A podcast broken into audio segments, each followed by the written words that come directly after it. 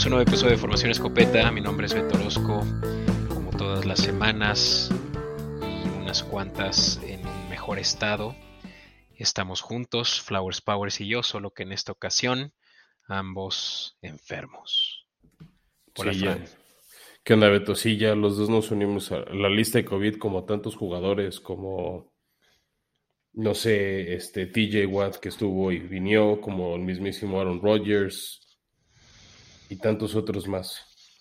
Así es, ya somos de la lista de inactivos, pero eso no quiere decir que no les tengamos un episodio nuevo porque es lo mínimo que podemos hacer por todos los que nos escuchan semana con semana, ¿no, Fran?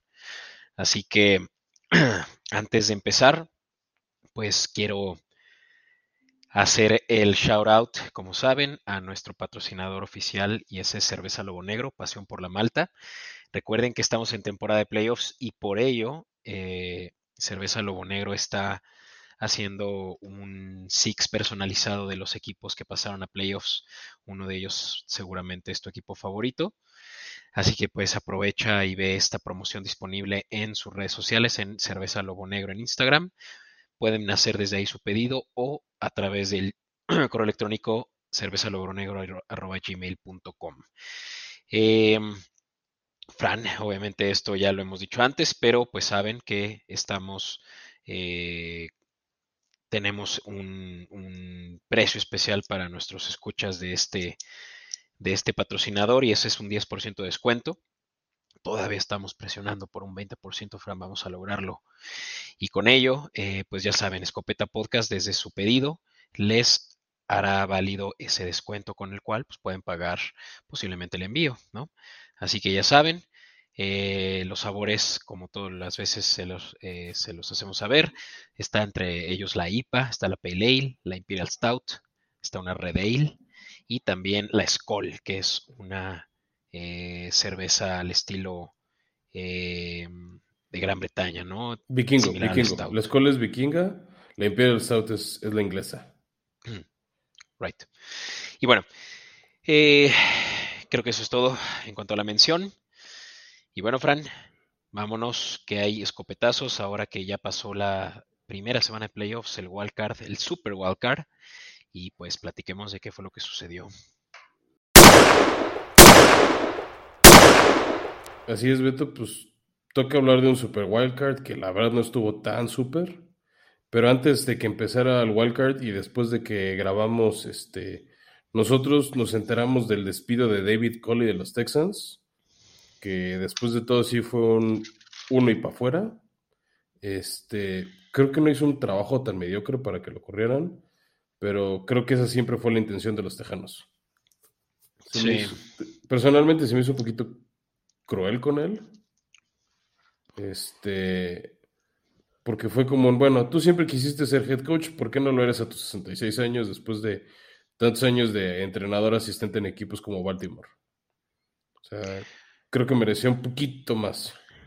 Sí, pues en realidad no hizo tan mal trabajo, o sea, eh, para la expectativa que había del equipo, pues realmente hizo con lo poco que tenía, pues, eh, como dicen, sacó oro de las piedras y, y, pues llevó a su equipo a una marca de, si no me equivoco, cuatro victorias. Sí, cuatro y se eh, quedó rayando por él la quinta en la última semana contra Tennessee. este, creo que no hizo mala chamba con David Mills. El tema también de por qué tal vez entiendo el tema de su despido es el anuncio de Miami de que siempre sí despidieron a Brian Flores y se dice que es el candidato que más les interesa en Houston.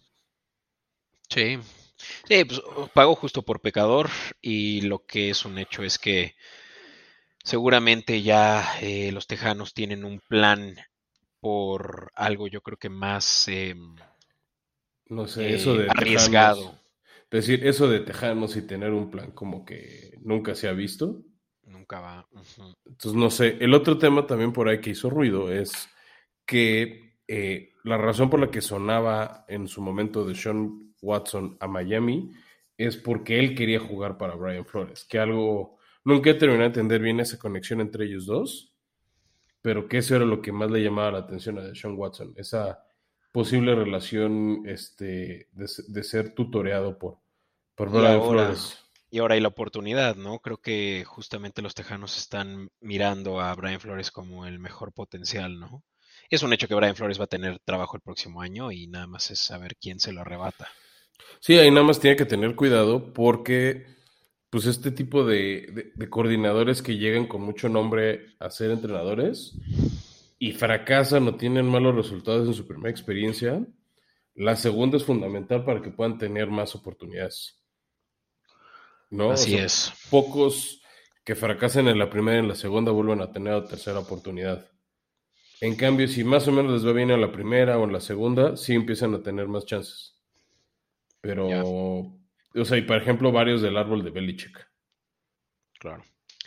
Bueno, pues basta con los Tejanos, a quien realmente nadie le importa. Seamos honestos y una disculpa a los fans de los Tejanos. Hablemos del Wildcard, Super Wildcard Weekend, Fran, el primer juego que se llevó a cabo en Cincinnati entre Raiders y Cincy. Fue un juego que dejó mucho que desear porque estaba muy peleado y la línea lo decía. Que, eh, digamos algo primero, Beto. No fue un super wildcard weekend. Fue, un super, fue un super mediocre weekend. Sí, sí, no, no, no se, no se vieron muchos em, juegos apretados. Uno em. se vio y ya. Y, un, y el de Cincy emocionante, pero that's it. Sí, sí, el de Cincy de pronto, y solo porque Cincy estuvo ya en la segunda mitad, pues haciendo algunas, eh, teniendo algunos errores, ¿no? O sea, estaban perdonando mucho. que eso les puede salir caro en la divisional, ¿eh? Sí, en realidad tenían, tenían eh, pues agarrado el cuello a Raiders, pero muy cerca, muy de cerca, ¿no? Lo, lo, los mantuvieron eh, a aproximadamente siete puntos de diferencia en, en casi todo el juego y, y ya casi dependía de pues el último drive, ¿no? De que sí se empatara el partido. Eh, pero sin sí, pues ya por fin, ¿no? La defensiva eh, destacó y, ya fue que fue que Raiders no tuvo ningún otro. cerraron el partido. Pero ojo, o sea, Cincinnati creo que es un equipo súper explosivo. Me cae, no, no, me gustó que juegan contra Titanes porque tenía más ganas de ver esta combinación Burrow este, Jamar Chase, que es muy divertido de ver. Pero pues, de verlos ellos a ver a mi equipo, pues lo lamento. E, el amor manda. Este. Pero vamos, creo que es, es, un, es, una, es una dupla que vamos a seguir viendo muchos años triunfar aquí en la NFL. El tema es que tienen que aprender a matar los partidos. Porque no pueden estar siguiendo con tanto gol de campo, ¿no? Que fue eso. O sea, tuvieron seis posiciones de balón que acabaron en algún tipo de anotación el gran conflicto es que varias acabaron en goles de campo. O sea, solo fueron dos touchdowns. Uno ahí con un poquito de polémica, Beto, con el famoso silbatazo de los árbitros. ¿No? Que hizo mucho ruido porque creyó un árbitro que yo Burro había pisado fuera. Todavía estaba lejos. bueno, no lejos, pero le quedaba cierta distancia antes de realmente estar fuera. Este, y al parecer distrajo a los jugadores de, de los Raiders, ¿no? Que siempre dicen los entrenadores, tú juegas hasta que suene el silbato. Entonces, este, pues como que los desconcentró. Sí, el silbato sonó ya que Tyler Boyd tenía el balón enfrente. O sea, la realidad es que también. Que no es la versión que cuentan los Raiders, ¿no? O sea, los Raiders dicen que el silbato sonó mientras el balón volaba y ya por eso no intentaron evitar la atrapada. Ah, qué O sea, te estoy diciendo la versión de ellos, ¿no? O sea, yo creo que fue un mal juego, casi regresan, pero, pero ganó el que, el que lo mereció más, el que hizo mayores méritos. Este, y que espero nos regale otro buen juego este próximo sábado. Sí, que bueno. Eh, pasando al siguiente juego, Fran. una lástima para mis patriotas, quienes yo veía en el Super Bowl. Tal vez una lástima, una masacre. Sí, no, o sea, no, no, no pusieron ni las manos y desde el primer drive con esa gran intercepción de Micah Hyde, creo que ya le, le, bajaron todos los ánimos a los Patriotas como para siquiera competir. Y vaya, qué juegazo de Josh Allen, ¿no? O sea, se ve, se ve que realmente tiene el potencial de ser del tipo de Mahomes, de esta camada de grandes corebacks novatos, bueno, novatos, eh, jóvenes, eh, jóvenes corebacks. Y, y pues no, no pudieron hacer nada realmente los Patriotas. Eh, y Belichick, ¿no? Pues eh, por primera vez, como lo decíamos en el episodio pasado, desde hace más de veintitantos años sin ir a playoffs con otro coreback que no sea Tom Brady, ¿no? Y pues obviamente no fue suficiente su experiencia. Que, te diría dos cosas, ¿no? Un poco. Primero, no solo fue un gran juego de Josh Allen, creo que fue un gran juego a la ofensiva de Buffalo. A ver, nunca llegó a cuarta oportunidad, nunca. Entonces, por lo mismo ni siquiera tuvieron que despejar o intentar un gol de campo. Tuvieron ocho veces el balón, siete veces anotaron, en la octava se encaron para acabar el partido. Eso te habla de un fenomenal trabajo ofensivo por parte de, todos los Bills. Obviamente destaca Josh Allen, Josh Allen lanzando de manera perfecta a pesar del clima frío que dijo que no le gustaba. Josh Allen moviendo el balón, David Singletary, Dawson Knox, este, Stephon Diggs, etc. O sea, y creo que por eso mucha gente otra vez está reconfirmando su pick. De hecho, nosotros en algún momento dijimos ¿no? que nuestro pick de Super Bowl era Bills contra Tampa. Si por alguna razón fracasan mis titanes, no me desagradaría ver a los Bills llegar lejos. Este, y más si van a estar dándonos juegos ofensivos y atractivos como el del sábado. Sí, no. Ah, empezando, o sea, Josh Allen fue por mucho superior, incluso le dobleteó a Mac Jones las yardas por, eh, por pase eh, Josh Allen tuvo 12 a diferencia de Mac Jones que tuvo 6, ¿no? O sea, tuvo nada más 4 pases incompletos de 25. O sea, Josh Allen dio un partidazo, si no es que de los mejores que hemos visto esta temporada por parte de él. Eh, y pues los Patriotas, que obviamente no destacaban mucho por su defensiva, pues tampoco pudieron hacer nada, ¿no? Por el ataque terrestre que también Singletary ha hecho un excelente trabajo, 5 yardas por acarreo dos touchdowns. Y, y como Josh Allen también mueve las cadenas por tierra, ¿no? Es sorprendente su manera de correr y para el tamaño que tiene. Sí, sí, sí. Creo, creo que esa es la habilidad que no había estado usando mucho esta temporada. Y ya medio para cerrar un poco el libro de tus Patriotas, Beto, me decepcionó un poco después de esa victoria contra Bills, cómo se apagaron. ¿No? O sea, tuvieron una racha de victorias muy buena desde mediados de septiembre y hasta la primera semana de diciembre. Juntaron que fue como 7, 8 victorias el hilo, entre ellos pues, se echaron a Titanes, pero después de esa victoria contra Buffalo se apagaron, se cayeron feo contra los Colts, después la segunda contra Buffalo.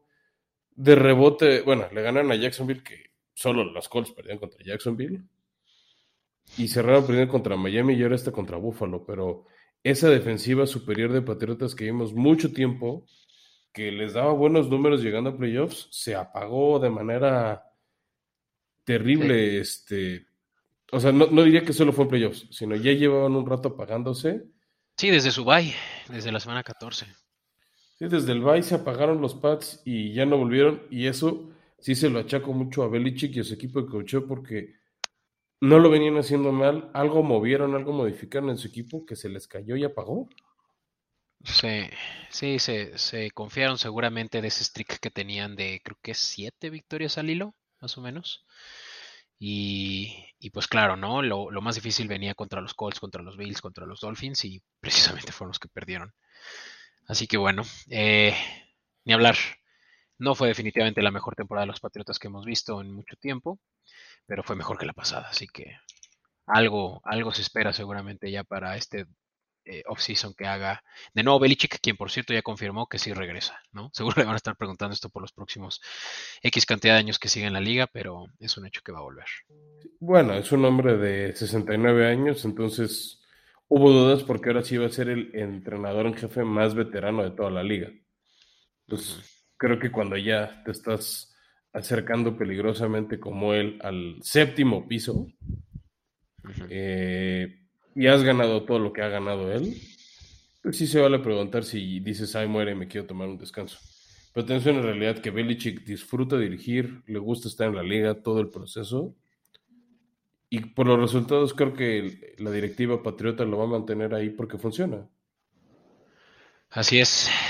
Pero bueno, eh, vamos un poco más rápido para no colgarnos dos horas aquí, Fran. Eh, el juego, yo creo que estelar.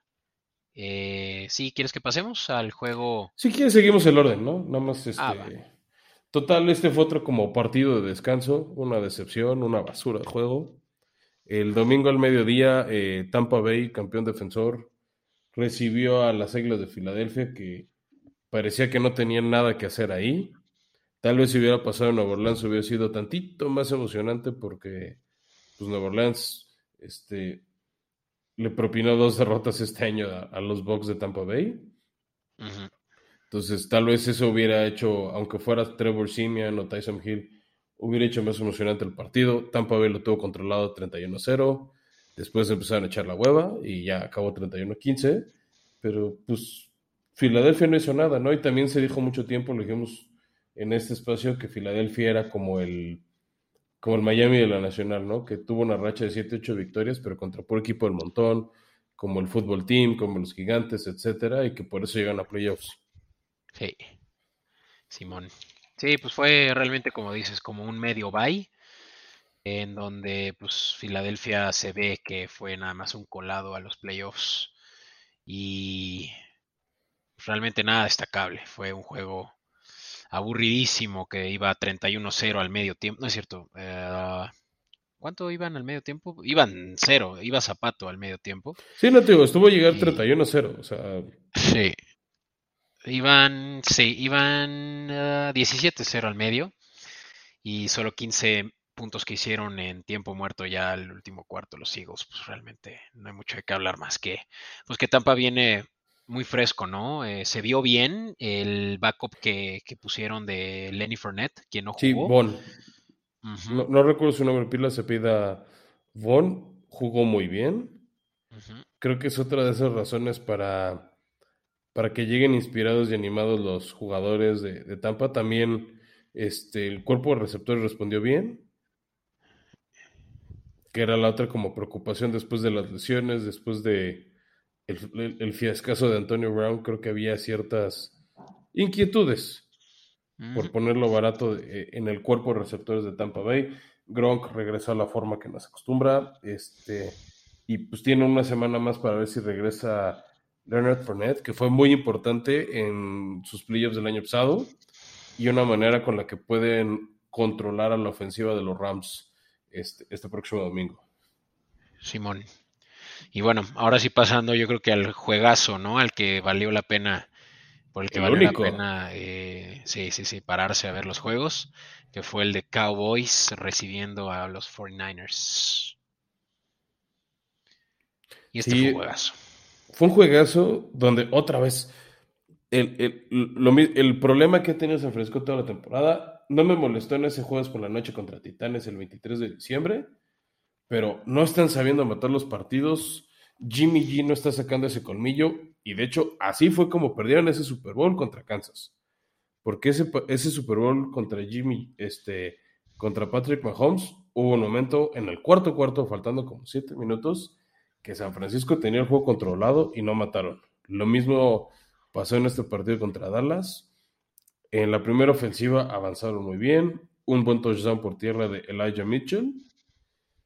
Y después de eso, golecito de campo, golecito de campo. La defensiva jugando perfecto. Controlando a la ofensiva de Dallas, que era una de las mejores de la liga en puntos, en yardas, etcétera. Que no, no se sintió ese poderío ofensivo de Dallas, no brilló. Este, luego por ahí aprovecharon una intercepción tontísima de Dak y en una sola jugada Divo Samuel, que todo lo puede, este, hizo un touchdown que en ese momento era como el 23-7 del partido. Sí. Sí, en realidad, eh, o sea, no, no, no, destacó el papel de los dos corebacks en el partido, pero sí realmente de el control de reloj que tuvo Shanahan, ¿no? O sea, creo que eso fue lo que fue muy destacable y el que le triplicaba, por lo menos al medio tiempo, el tiempo de posesión, ¿no? ¿Qué decir eh, que, ese control lo fue perdiendo, siento yo, en malas decisiones o en falta de confianza? Hubo varias oportunidades que era cuarta y una, cuarta y dos, muy entre el territorio de Dallas. Incluso la, el despeje que dio el último drive de Dallas, que se la debían de haber jugado y no lo hicieron bien. O intentaron a ver si Dallas hacía algún castigo tonto de este, de invadir la zona neutral, de, una salida en falso, no lo hacían y tenían delay of game y ya se convertía de cuarta en uno en cuarta en seis y despejaban. Aquí aún así hablando de penaltis, la cantidad de penaltis que, que ambos ofrecieron, pero principalmente Cowboys. y la más controversial fue en la que ya hubieran tenido el balón de vuelta para una última posesión con, con unos dos minutos en el reloj aún, uno y tantos, y Gregory, ¿no? Va a ser eh, un holding estúpido. Realmente no había la necesidad de, de jalar así al, al, contrincante como lo hizo. Y les dio el primer 10, ¿no? Lo que ya sentenció a que Cowboys estuviera pues, nada más cerca de que fueron ya en el último drive menos de un minuto. Eh, sí, eso fue lo que sí pudo haber sido menos, ¿no? O sea, pudo nunca haber sucedido ese drive. Sí. Si, tío, San Francisco en esa cuarta y una se la, o sea, hacía una jugada inteligente. Sí. Que, eso es algo que van a necesitar contra Green Bay. O sea, si quiere, o sea, si quieren seguir llegando lejos, necesitan ese instinto asesino de equipo de playoffs, de equipo campeón. Claro, y digo, ahorita hablaremos más de los, de los 49ers porque pues, siguen con vida, pero hablando de los Cowboys tantito, Franny, porque seguramente mucha gente todavía no supera lo que pasó al final, pero antes de, hablar de, esa controversia que hubo con los eh, referees, eh, ¿qué, qué, va a necesitar Jerry Jones para que este equipo de Cowboys tenga disciplina, no? O sea, que es obviamente lo que les está causando tantos estragos, ¿no? O sea, situaciones como las que vimos en donde en los castigos les costaron mucho. Y, esto de lo que platica, de lo que quiero platicar contigo, ¿no? De, la decisión que se tomó por ese QB draw, eh, con que es como 19 segundos en el reloj, sin timeouts y todavía unas 40 yardas de, la, de anotar, ¿no? O sea, evidentemente eso porque lo dijo McCarthy en, conferencia de prensa, dijo que era mucho más viable eh, jugar unas verticales a jugar una Hail Mary. ¿no? Pero habían estado moviendo el balón súper bien en, los, eh, en las esquinas y pasando a manera de, no, en el, slot, ¿no? Sino em, eh, pases, pases a las laterales. Y, sí, que extrañamente nunca protegió San Francisco. No, y ni siquiera extrañamente, porque esa es la debilidad de San Francisco. O sea, no jugaron para, para las ventajas que tenían eh, los Cowboys, que era justamente los, los pases, ¿no? Y, y, lo que tienen con, con CD, Lamb y con Amari Cooper. En cambio, se fueron eh, por en medio, eh, esperando, porque en el mejor de los escenarios, y ya si quieres ahorita tú me dices qué piensas, en el mejor de los escenarios hubieran podido avanzar lo que avanzaron, porque se iba a cerrar obviamente el, el campo, y, que les quedaran dos segundos en el reloj, si es que si hubiera salido bien ese QB draw. ¿Qué, esperaban? Ok, antes de responderte, ahí te va. ¿Tú quién dirías que es más culpable? ¿El entrenador y su, cuerpo de entrenadores o los jugadores? Bueno, evidentemente el culpable, el, mayor culpable aquí fue el que tomó la decisión de jugar, es de hacer esa jugada, que fue el coordinador ofensivo, ¿no? ¿Nos consta que sí fue Kellen Moore? Sí, sí, ya lo dijeron. Fue Kellen Moore y McCarthy. no, vi esa conferencia. Sí, McCarthy dio el ok. McCarthy dijo, va, vamos con esa. Pero fue Kellen Moore. Y, obviamente, ¿no? Yo creo que también es eh, terrible el que Dak omitiera el darle el balón inmediatamente al, al, al referee, esperando que el referee, en vez de que se tuviera que aventar por el balón, eh, pues tal vez sí les hubiera podido salvar un segundo. Ok, ahí te va. ¿no? Eh, dos cosas. Creo que es más culpa de los jugadores que de los entrenadores. Sí hay unas faltas de entrenamiento terribles que ahorita voy a llegar a ellas. Pero estamos hablando y dabas el ejemplo, el castigo tonto de Randy Gregory. Hubo muchos errores de Dallas que no sé si sea un porcentaje siquiera cercano al 40% de eh, mental. O sea, sí estaban muy desconcentrados los jugadores y fueron muy disciplinados y tuvieron muy mala ejecución de todo. De todo, de todo. Y dabas como ejemplo ahorita también lo de Dak Prescott. ¿Qué, ¿Cuál fue el error? ¿Qué es lo que tienes que hacer en ese tipo de jugadas? Si corriste el balón por tierra, que no se me hizo una jugada del todo tonta. Porque obviamente todo el mundo está esperando el pase en las laterales de atrapas, pisas adentro y te sales. Que fue como empezaron a avanzar el balón desde más o menos medio campo. ¿No? Entonces, este, Creo que, creo que era una jugada, o sea, era una buena sorpresa correr por el centro. porque te van a regalar el centro y nadie esperaba que lo hicieras. Como bien dijiste, lo que tienes que hacer es corres, te rindes cuando ves que ya no va, vas a llegar o cuando crees que quedan como dos, tres segundos y luego, luego se lo das a un referee para que él sea el que lo ponga. El referee tiene que ser, toca el balón y dice, ok, ya se pueden formar y azotarlo. Entonces ahí yo vi dos cosas y, y vi la repetición dos, tres veces y en programas este, especiales o en clips, por ejemplo, que sube ESPN en su app. Es, le tienes que darle el balón al, al, referee para que lo ponga y ya, y ya lo azotas. Pero mientras sucedía eso y varios jugadores de Dallas se formaban, hubo varios otros jugadores como sus tight ends, como sus receptores, que no corrieron a formarse. Más allá de que si estaba o no estaba listo el referee, no todo el equipo de Dallas estaba listo. Y ese sentido de urgencia y de qué hacer fracasó todo el equipo.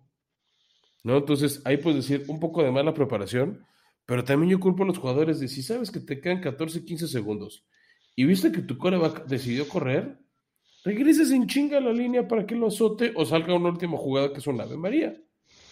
¿No? Entonces, también yo veo un serio problema de falta de compromiso de los jugadores. Y aquí es donde culpo en parte los jugadores y en parte Jerry Jones. Creo que los consiente demasiado los jugadores en general aman estar con Dallas, aman a Jerry Jones, porque creo que los apapacha además. O sea, ¿es barco? Sí, demasiado. Mm. O sea, ¿cómo les puede dar el dinero? ¿Cómo los puede tratar como los trata cuando no dan resultados? No, o sea, el otro día veía en modo meme, o si no es que fue hoy más temprano, que jugadores retirados como Trent Dilfer, que tiene varios años retirado, que tiene nuevas victorias en playoffs, que Dallas en los últimos 25 años, 26 años. ¿Quién es Trent Dilfer? Trent Dilfer fue el coreback que fue campeón con Baltimore en el 2000. Ok. Cuando era esa defensiva poderosa. Pero vamos, o sea, Lamar Jackson está creo que a una victoria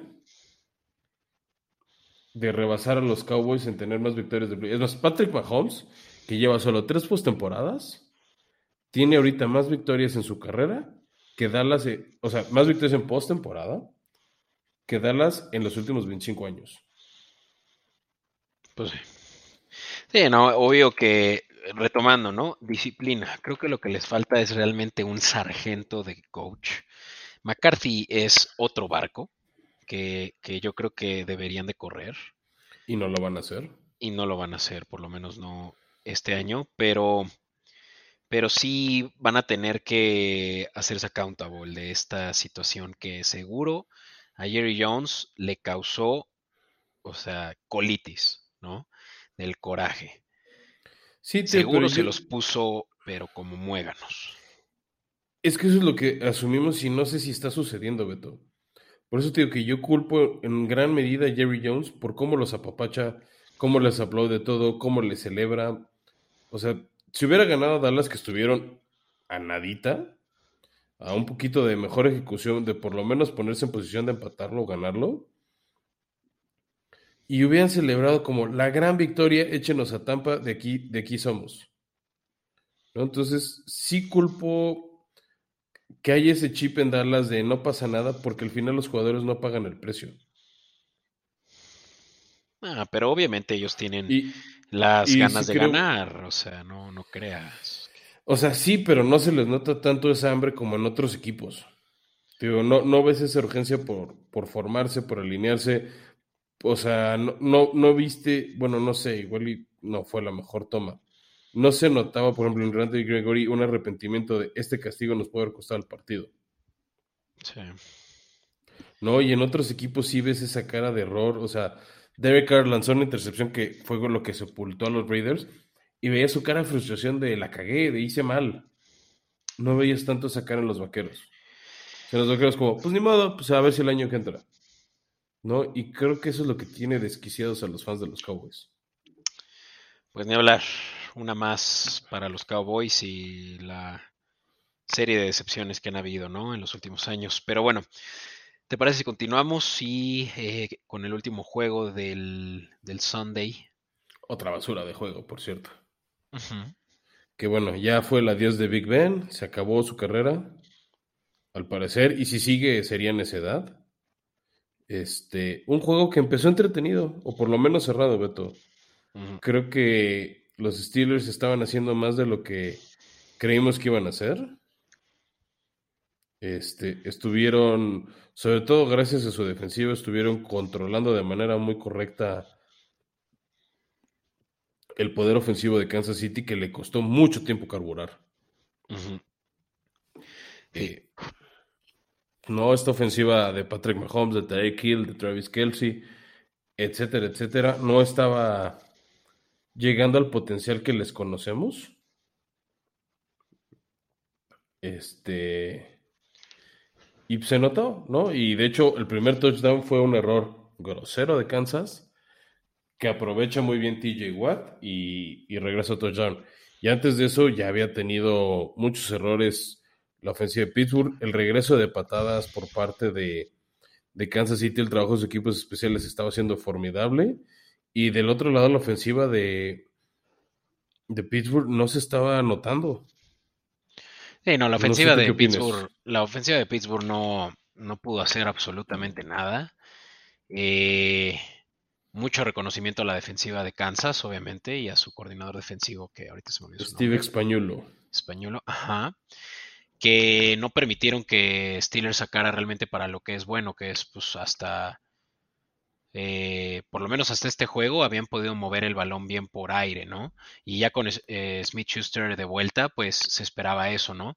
Lo que, lo que ya era de esperarse es que Harris no pudiera realmente hacer mucho y, lo vimos con un total de 29 yardas eh, totales para, con dos acarreos. Y pues evidentemente lo único que tenían, lo que hacer los Chiefs era enfocarse pues en la cobertura, ¿no? Que le hicieron a la perfección a Deontay Johnson, quien tuvo 50% de pases cachados. y que sobre todo ya fue en tiempo basura. Sí, y para un total de 34 yardas, ¿sabes? O sea, el total de todos estuvo abajo de las 30 yardas, de las 37 yardas. Eh, y pues Big Ben, que pues básicamente su último juego pues es uno para el olvido. Eh, pero pues realmente, ¿no? Aquí creo que también como lo, lo dijimos con el juego de Tampa y Eagles, este fue como que un cachirul, el de Steelers llegando a postemporada, y que pues Chiefs era dominante y se veía en la línea, ¿no? Creo que era la mejor apuesta que uno podía hacer a la, a la línea de Chiefs, que sí la cubrieran. Sí, que Beto, después de dos años de este experimento de tener siete sembrados en la conferencia creo que muchos se lo van a repensar. O, sea, yo ya empecé a leer algunos periodistas que respeto, entre ellos, por ejemplo, a Pablo Coello, narrador de Fox Sports, que empiezan a, preguntarse si sí o no vale la pena tener a este un séptimo sembrado calificando por lo pobre de los juegos tanto de este año como el anterior. Ah, pero qué diferencia, o sea, la diferencia que hubiera hecho el que Chargers pasara, por ejemplo, eh, o que Colts hubiera pasado, pues lo hubiera hecho entretenido. O sea, creo que en realidad aquí es que. Que, bueno, si Colts pasaba, pasaban sexto. Sí. Y creo que el Colts Bills hubiera sido un juego mucho más atractivo. Y si esos Pats que fueron humillados por Bills jugaban como séptimo sembrado contra Chiefs, nos hubieran dado la misma decepción que nos dieron contra Buffalo. Sí, puede, seguramente.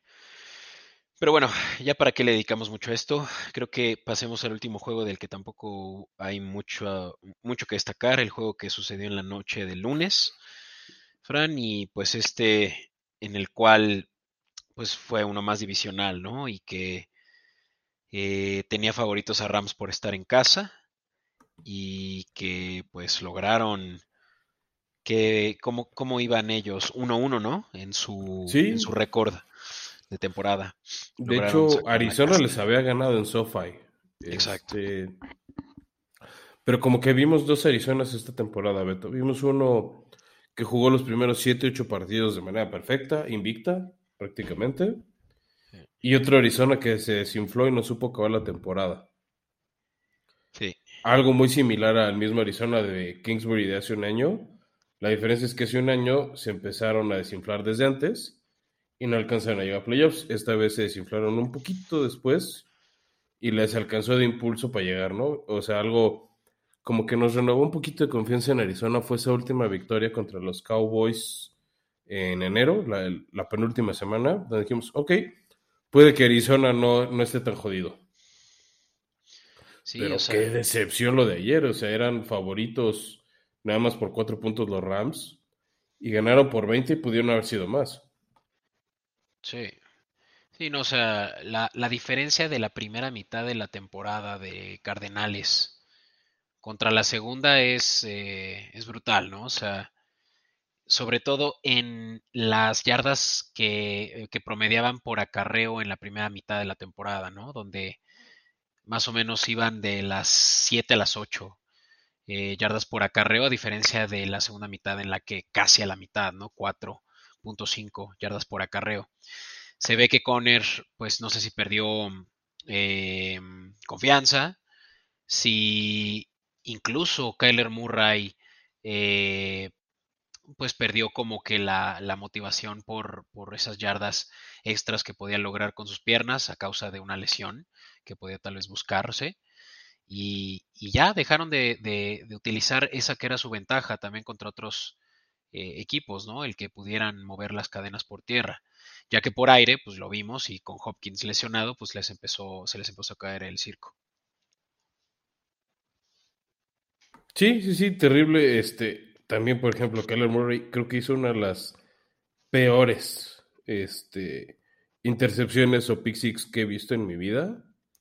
Sí. Creo que en ese momento por el partido, por mucho le convenía más eh, tragarse la captura y el safety que deshacerse así del balón, sobre todo porque no estás viendo dónde lanzar. Se me recordó una intercepción por ahí que tuvo Carson Wentz, que son de esas de, de verdad, quédate con, con la intercepción.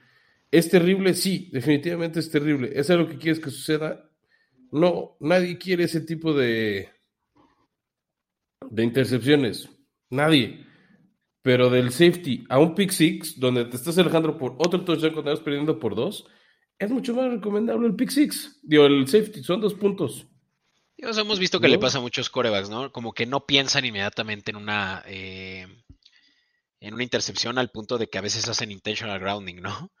Eh, con tal de, de evitar que, que, los atrapen en el end zone y se haga un safety, ¿no? Y evidentemente aquí el pase fue, no a las manos, fue creo que un, un gran esfuerzo del defensivo que logró, que logró cachar el balón y pues, hacer el pick six, ¿no? Pero, no sé, o sea, Arizona fue una gran decepción. No, o sea, no fue sorpresa de nadie porque pues ya se veía cómo iban en declive y que Kingsbury realmente solo estaba corriendo con suerte la primera mitad de la temporada. Sí, que ahora todo el mundo va a empezar a cuestionar y con justa razón la capacidad de Kingsbury. Pues sí, creo que es lo justo, ¿no? Pero le van a dar más tiempo, obviamente. Sí, yo no sé qué tanta más cuerda le van a dar, ¿eh? eso sí, Beto. Sí, sí va a ser un duo or puede que la próxima temporada, porque pues similar a como Flores, está terminando con marcas ganadoras, pero con eh, resultados mediocres ya a la hora de, de demostrar pues la capacidad que tienes para eliminar otros equipos. Sí, que la gran diferencia contra Flores es que él sí ha llegado a playoffs. Exacto, sí. Sí, por el, el, roster que tiene. No creo que Miami, o sea, sí tiene tantito mejor roster, pero no, o sea, no, no se me hace tan terrible el roster que tiene Miami. No, no, no, no en lo absoluto, pero realmente es que Arizona tiene de los mejores, o sea, por lo menos en papel, ¿no? Y lo vimos ahora pues que casi que están all in, ¿no? Con JJ Watt, trayendo a JJ Watt, a AJ Green, que contó que fue controversial. Eh, Yo tal vez lo que te diría, le pondría como ese asterisquito y tal vez sea el salvavidas de, de Cliff Kingsbury, es la lesión de este de Andrew Hopkins. Porque finalmente sí perdieron a, a su mejor pieza a la ofensiva. Sí. ¿No? Pues Fran, te late si vamos ahora sí a cuarta. Hablemos de los adicionales y ahora sí donde los juegos sí o sí son buenos. Esperemos que sí sean así, Beto.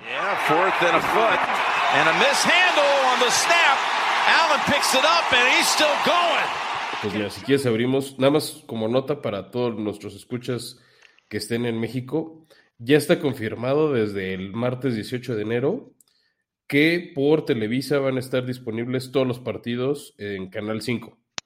los cuatro partidos divisionales. Mira. Entonces, este, pues por lo menos va a haber una opción de tela abierta si por alguna razón están viajando, este, van a andar fuera, ¿no? Yo sé, por ejemplo, que mucha gente ha movido sus bodas ahorita, no, no contaban con Omicron y había una mejor esperanza de que la situación iba a estar mejor ahorita. Este, entonces, bueno, si, si, sabe, si están fuera o no tienen acceso a televisión de cable, sepan de una vez que hay una opción de tela abierta, ¿no?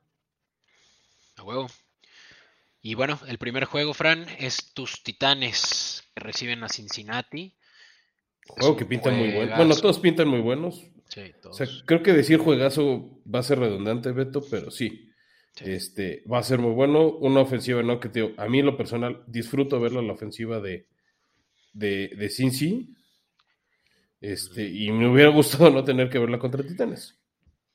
Sí, sí, porque la verdad que Burrow es carismático, ¿no? Y pues qué gusto ver que en su segunda, en su segundo año ya esté en un divisional. Y 31 años después, los Bengals ganan una por primera vez, ¿no? Un- bueno, Sí, que creo que, bueno, o sea, yo no lo recordaba. Y creo que tú ni habías nacido cuando fue la última victoria de Bengals, ¿no? O sea, varios de nuestros Mm. escuchas seguro no habían nacido cuando Sí. fue la última victoria en playoffs de Bengals. así es. Y bueno, pues eso da gusto. Y yo creo que fue el mejor outcome, ¿no? Que pudo haber tenido Bengals, el que vayan contra eh, uno que no sea Kansas o Bills. Y no por qui- quitarle mérito a tus Titanes, quienes son la primera siembra, pero creo Pero que... la verdad es que sí, Beto, todos les están quitando méritos.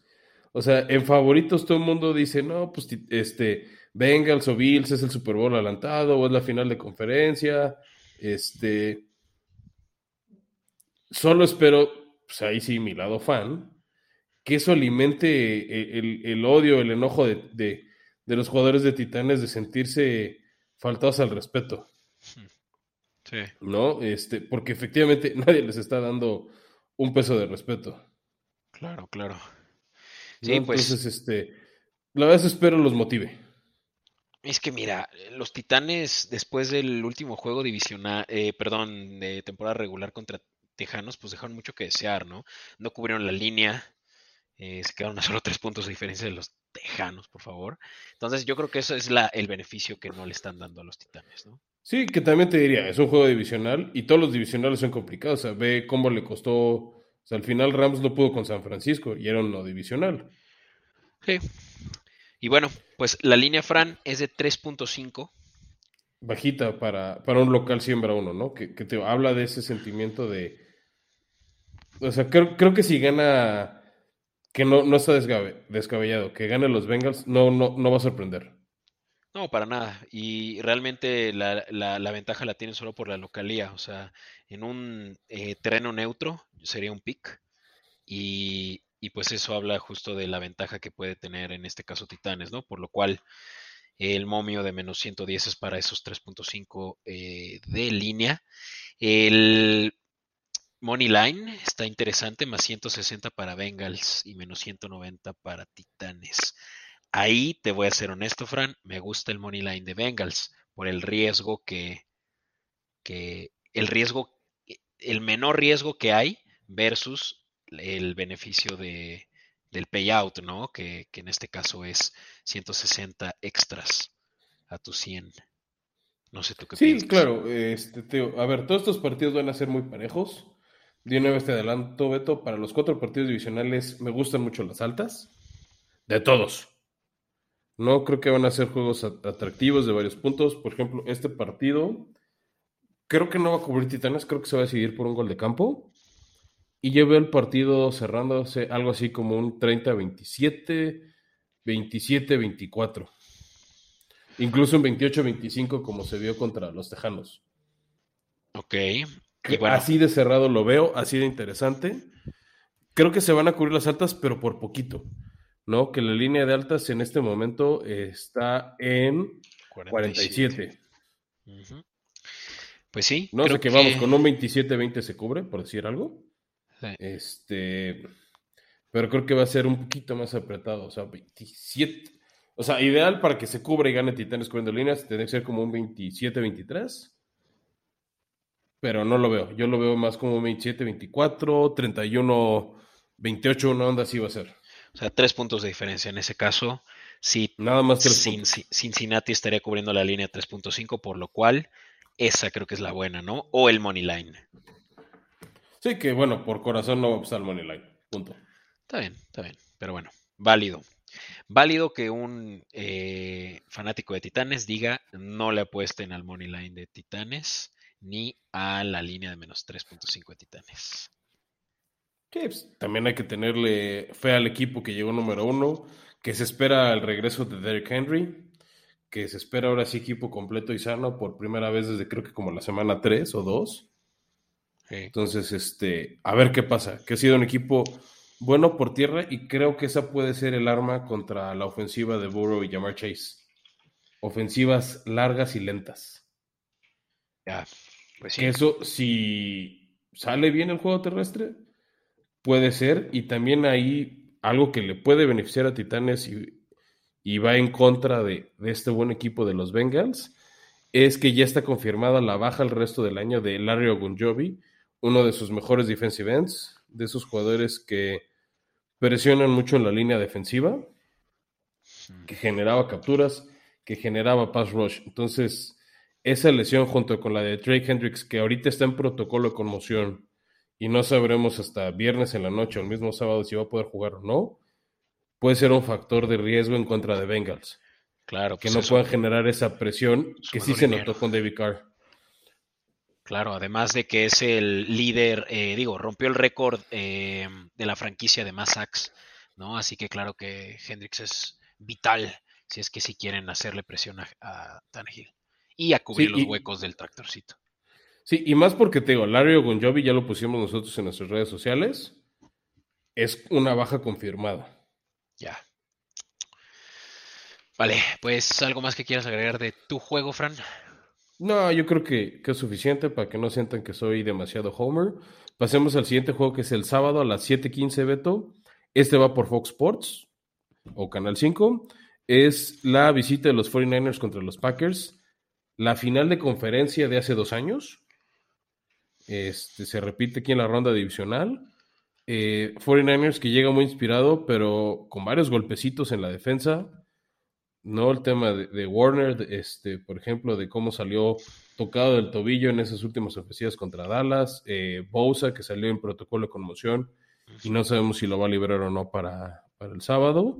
Entonces, con todo eso, más el gran dominio que tuvo otra vez Green Bay de la, conferen- de la conferencia nacional, abren los Packers favoritos por cinco y medio puntos, menos de un touchdown, y la línea de altas bajas en 47 y medio.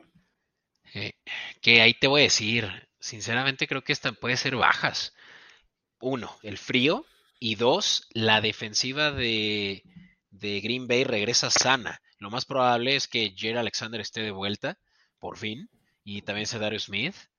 Y con todo y que no estuviera disponible Fred Warner y Nick Bosa, siento que mm, eh, Green Bay va a estar corriendo mucho el balón. No van a, no van a arriesgar mucho con el clima a hacer pases muy eh, arriesgados. A pesar de que la secundaria de, de, San Francisco es de la que hay que aprovecharse.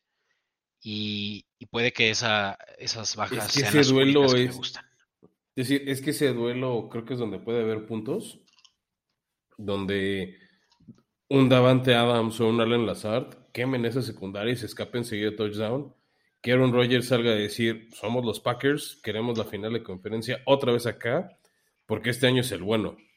Sí. Pero Kyle Shanahan también es muy bueno para hacer esquemas. Hace dos años con un equipo similar al que vamos a ver este sábado, controló y desde casi casi el medio tiempo sabíamos que San Francisco iba al Super Bowl. Pues sí. Pero, insisto, ¿no? O sea, puede haber incluso nieve. Hay probabilidad de que nieve. Entonces, Sí, una alta probabilidad. Está obviamente, yo creo que esa línea de bajas va a bajarse a 45, 44. Así que si 47.5 están disponibles, yo mejor le apostaría a eso. Yo. Sí, de acuerdo. Aquí donde creo que me inclino es apostar el money line por Green Bay, pero que no cubre los cinco y medio. Creo que va a ser también juego cerrado. Ok. Oye, ¿qué te parece este prop de una anotación de Debo Samuel? Yo buscaría hacerlo una combinación de una anotación de Divo Samuel que todo lo puede, y una anotación de Davante Adams. Así un combo padre donde se, donde se ve una anotación de los dos, de los mejores de los dos mejores jugadores de cada equipo. Pero mira la diferencia, como Divo Samuel paga más 100 y Davante Adams paga menos 160. Pero si las juntas ha sido un buen parlaycito. Ay, no, pero ya un parlay de dos props de jugadores, eso sí, ya me, me, pone muy nervioso. Ya mejor para eso le apuesto a las bajas y a Divo. Y vamos. Son playoffs, Beto. Go big or go home. Bueno, va, órale.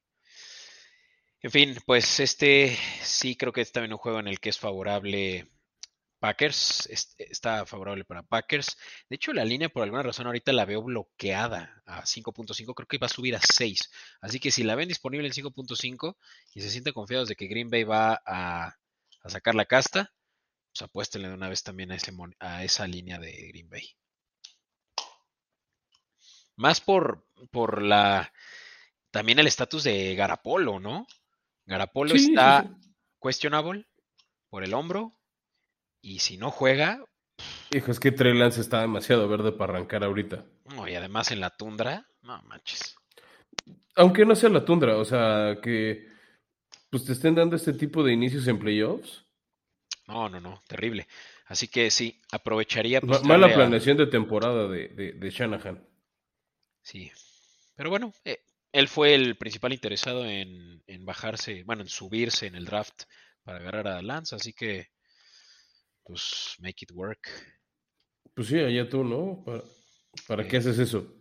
Y sí, bueno, nada más diciendo Beto y avisando a todos los escuchas, pues sí, en esta ronda claramente todos los locales son favoritos, ¿no? Todos los locales son siembra uno y dos de sus conferencias.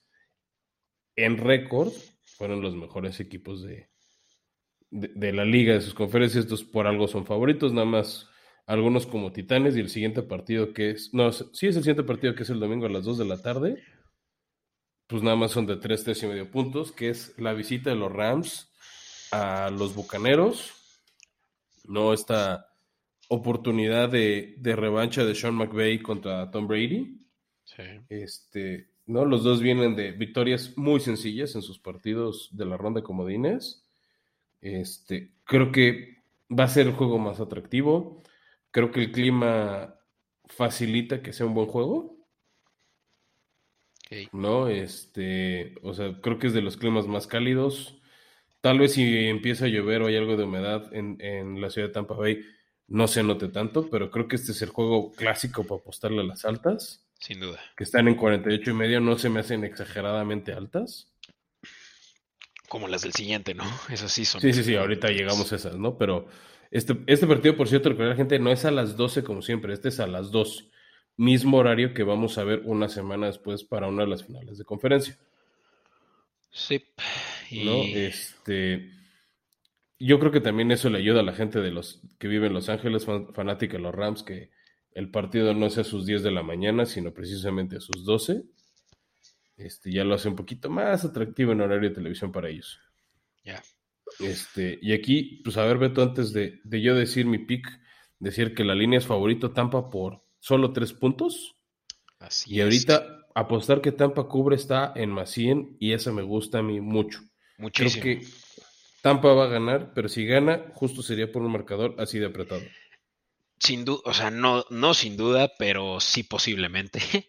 Y, creo que ese momio de más 100 es excelente para apostarle, ya que el Money Line es menos 150 que gana Tampa pues ya para eso mejor le apuestas a, que cubre también la línea de 3, que creo que es, es doable, ¿no? Así que esa es la que me gusta. Seguramente va a subir, Fran. Si algo sube a 3.5. Sí, no creo que suba mucho porque además mucha gente viene confiada en lo bien que está jugando los Rams, cómo ya empieza a funcionar muy bien Von Miller, cómo empieza a jugar muy bien también OBJ, que lleva ya muchos partidos jugando bien. El lunes por la noche lanzó un buen pase que después hizo la siguiente jugada ya Cooper Cup anotó. Este, no se está peleando como se peleó todo el tiempo con Baker Mayfield o al final en su carrera con los Giants, está más compenetrado.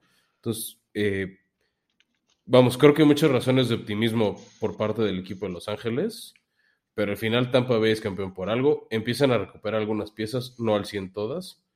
Esa puede ser la debilidad de Tampa, no tener roster completo.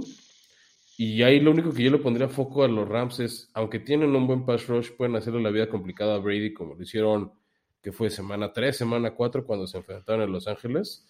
Es la indisciplina. Me sorprendió demasiado que el lunes no expulsaron del partido a Aaron Donald por ponerle las manos al cuello a un rival. Sí, pues esas son de las cosas que necesitan alinear ahí McVeigh en su, en su locker room, pero, pero claro que les puede costar. Y, y como decías, ¿no? Algo que me intriga es la baja de la, del tackle derecho de, de Brady, Tristan Wirfs, ¿no?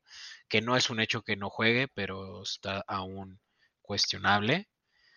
Y, y, pues lo que ya platicamos de Fournette, ¿no? Que si Fournette y Jones están Mira, Fournette está en IR todavía, entonces realmente es cuestión de. Sí, no, no, no, no lo han activado y quedan poco, o sea, todavía hay chance de, sí. de que evalúen y de tomen la decisión de si está o no para jugar. Así es, entonces sí tienen bajas considerables, pero eso no quiere decir que, pues que no aprovechen, pues ya vimos a Brady cuántas veces en Patriotas lo hizo, que igual, ¿no? Con lo poco que tenía sacaba mucho y, y precisamente creo que que nos va a regalar un juego. ¿no? Exacto, nos va a regalar un juego en el que seguramente también Evans va a superar a, Ram, a la cobertura de Ramsey, quien no he visto jugar muy bien los últimos juegos. Eh, y sí me siento muy confiado que Bucaneros va a lapidar a los Rams. Sí, tío, este, a ver, así tal cual. ¿Tú por quién apostarías? ¿Por Tampa? O sea, Moneyline puro. Si se Tampa trata o los Rams. Moneyline, así. Si fuera pick de un punto. Tampa, Tampa. Como si no me conocieras, Fran. Bueno, podrías inclinarte por Rams, ¿no? Tenemos varios escuchas fans de los Rams. Este... De hecho, Rams era mi pica al Super Bowl hace unas, ¿qué? Seis semanas, ¿no? Pero pues no. Muy rápido, la verdad es que volví a confiar en Brady, en lo que es capaz y, y, y como lo dijo Arians la semana pasada, una vez que Brady te, eh, te lee y sabe cuál es tu debilidad, de ahí se agarra, ¿no? Y, Brady pues, es el que más expertise tiene de todos los corebacks de, este, de estos playoffs. Y por supuesto más que Stafford. Está perfecto. Pues sí, a ver qué pasa. Que también por fin este, Stafford tuvo su primer victoria en playoffs. ¿no? Se tardó bastantes años en conseguirla. Eh, culpa de que estaba en un equipo muy mediocre como Detroit que más allá de Megatron, nunca le dio armas. Uh -huh. Este, no, creo que no todo fue culpa de él. Este, pero pues tiene que aprovechar, ¿no? Creo que, creo que en Rams tiene un buen equipo. Para mí, esta es otra como final de conferencia adelantada. Este, me hubiera gustado más ver este duelo por el pase del Super Bowl. Pero bueno, lo vamos a ver ahorita y lo vamos a poder disfrutar. Y ya por último, Beto, este. Pues vamos a tener un, un, un, último partido que también es otro que mucha gente le hubiera gustado ver de final de conferencia, que uh -huh. es los Bills de Buffalo en Kansas City. Y el más apretado de todos, ¿no? A, a, a menos de un gol de campo, la línea en 2.5 a favor de Kansas. Una línea altísima de altas en 55 puntos. Que Tampoco me siento tan confiado a apostar a las bajas, aunque sean tantos puntos. Pero esta sí es la que yo creo que Chiefs saca, Fran. Este es un juego que para Chiefs ya es conocido. Ellos ya se vieron las caras hace pues, un año, ¿no? Se vieron en la final de conferencia. Sí, este es otro partido similar, ¿no? Este, al, al de San Francisco Green Bay hace dos años. Green Bay, que es, fue la final de hace dos años. Si se llega a dar eh, la siguiente semana, Titanes. O sea, se pueden repetir varias finales de conferencia de los últimos dos años, ¿no? O sea, si se da por alguna razón el Titanes Chiefs, sí. sería repetición de la final de hace dos años. Si se da la siguiente semana también eh, Tampa Bay contra Green Bay, sería otra vez la misma final de hace un año. Entonces, este, pues también estamos viendo const equipos constantes, ¿no? Al menos de la americana, Titanes, Chiefs y Bills pues están regresando a playoffs, han sido constantes los últimos tres años. Del otro lado, San Francisco, Green Bay, este, y los Rams más o menos están siendo constantes. Tampa, pues segundo año que está siendo constante. Entonces, se agradece esa continuidad y ese buen juego de estos equipos. Y te iba a decir, creo que después de tan buen juego ofensivo de ambos equipos, o sea, de hecho, Kansas City, no lo dijimos cuando recapitulamos el partido contra Pittsburgh, sacó en sus pantallas que se habían acabado los fuegos artificiales de tantas celebraciones. Al final vimos nueve touchdowns en ese partido. Y este, yo creo que por eso la línea de altas bajas está en 55. Una línea, siento yo, Beto, muy alta. Sí, además de que las dos son muy buenas defensivas. Es más, si tú estás confiado en apostar a las, a las bajas, yo me voy contigo. Pero también es justamente ese tipo de apuestas las que no son muy atractivas porque pues quién no va a estar feliz de ver tantos puntos de dos de los mejores corebacks que hay ahorita en la liga. Eh, tampoco le apostaré a las altas por tal motivo, pero sí irme por uno de los dos favoritos, casi casi que es un pick. Y incluso ya el money line, en este caso Buffalo paga más 115 y Kansas menos 134. O sea, está súper reñido, ¿no? Sí, ¿qué, es lo que esperamos de ambos equipos? Este, algo que me sorprendió para bien, por lo que tengo mi fe escondida en las altas de este partido, Beto, es que los dos jugaron con clima feo o frío la semana pasada mm. y jugaron mejor que a veces en horario de 12 del día con menos frío. ¿no? O sea, Patrick Mahomes, o sea, los dos están acostumbrados a jugar en un clima de mucho frío, de mucho ruido, de mucho viento, como va a estar el ambiente ahí en Missouri, ¿no? Que solo como dato cultural para el que no sepa, aunque son los Kansas City Chiefs, esa, esa ciudad de Kansas City no está en el estado de Kansas, está en el estadio de Missouri. Mira. Este, sí, hay dato cultural nada más para, para que digan que también aprenden cosas en este podcast más allá del deporte. Geografía un poquito de geografía gringa que puede que sea necesaria si algún día quieren ir a ese estadio. Este, pero sí, Beto, em, creo que los dos están acostumbrados a estos climas fríos y creo que los dos nos pueden regalar un muy buen juego. Sin duda. Así que, ¿por cuál te inclinas? ¿Cuál es tu pick? Kansas. Eh, creo que se quitaron mucha presión los Bills de ganarle a Patriotas, de cobrar venganza después de como 20 años de ser bulleados por Bill Belichick y Tom Brady, aunque ya no estuviera ahí Brady. Creo que Buffalo se sabe que viene jugando muy bien y siento que van a jugar sobrados y confiados y ese va a ser la razón por la que pueden caer. Mahomes y Andy Reid van a estar en chip de tenemos que jugar bien y ganar. No ha conectado del todo bien su ofensiva, pero su defensiva sí y creo que esa va a ser la diferencia. La defensiva de Buffalo tiene rato que no ha sido retada y me dan un aire de sobrados. Ya. ¿Tú qué opinas? Pues con la con la facilidad que tiene Kansas para eh, mantener en línea a su rival, por lo menos en la segunda mitad de la temporada, o incluso dos terceras partes de la temporada regular, en la que Kansas realmente cubrió ya incluso una décima posición en, los rankings de la de los tops de las tops defensivas. Yo creo que esto está más a favor de Kansas, ¿no? Porque es la mejor ofensiva y un top 10 de defensiva contra lo que Bills logra, que es ser promedio eh, quinto lugar, ¿no? De, de tanto su ofensiva como su defensiva. Entonces, me late que mm, si algo va a ser bien Kansas aquí, pues es justamente poder correr el balón en todas direcciones y con la velocidad que tienen con Hardan y con Hill, pues incluso con las armas. Eh, que ese también ahí el que me gustó contra Pittsburgh fue McKinnon, ¿eh? Ah, sí. Creo que ahí también puede venir este otro, otra sorpresa ofensiva de esas que Andy Reid sabe cocinar bien y que vamos a ver qué tan preparado está o no Sean McDermott para ella.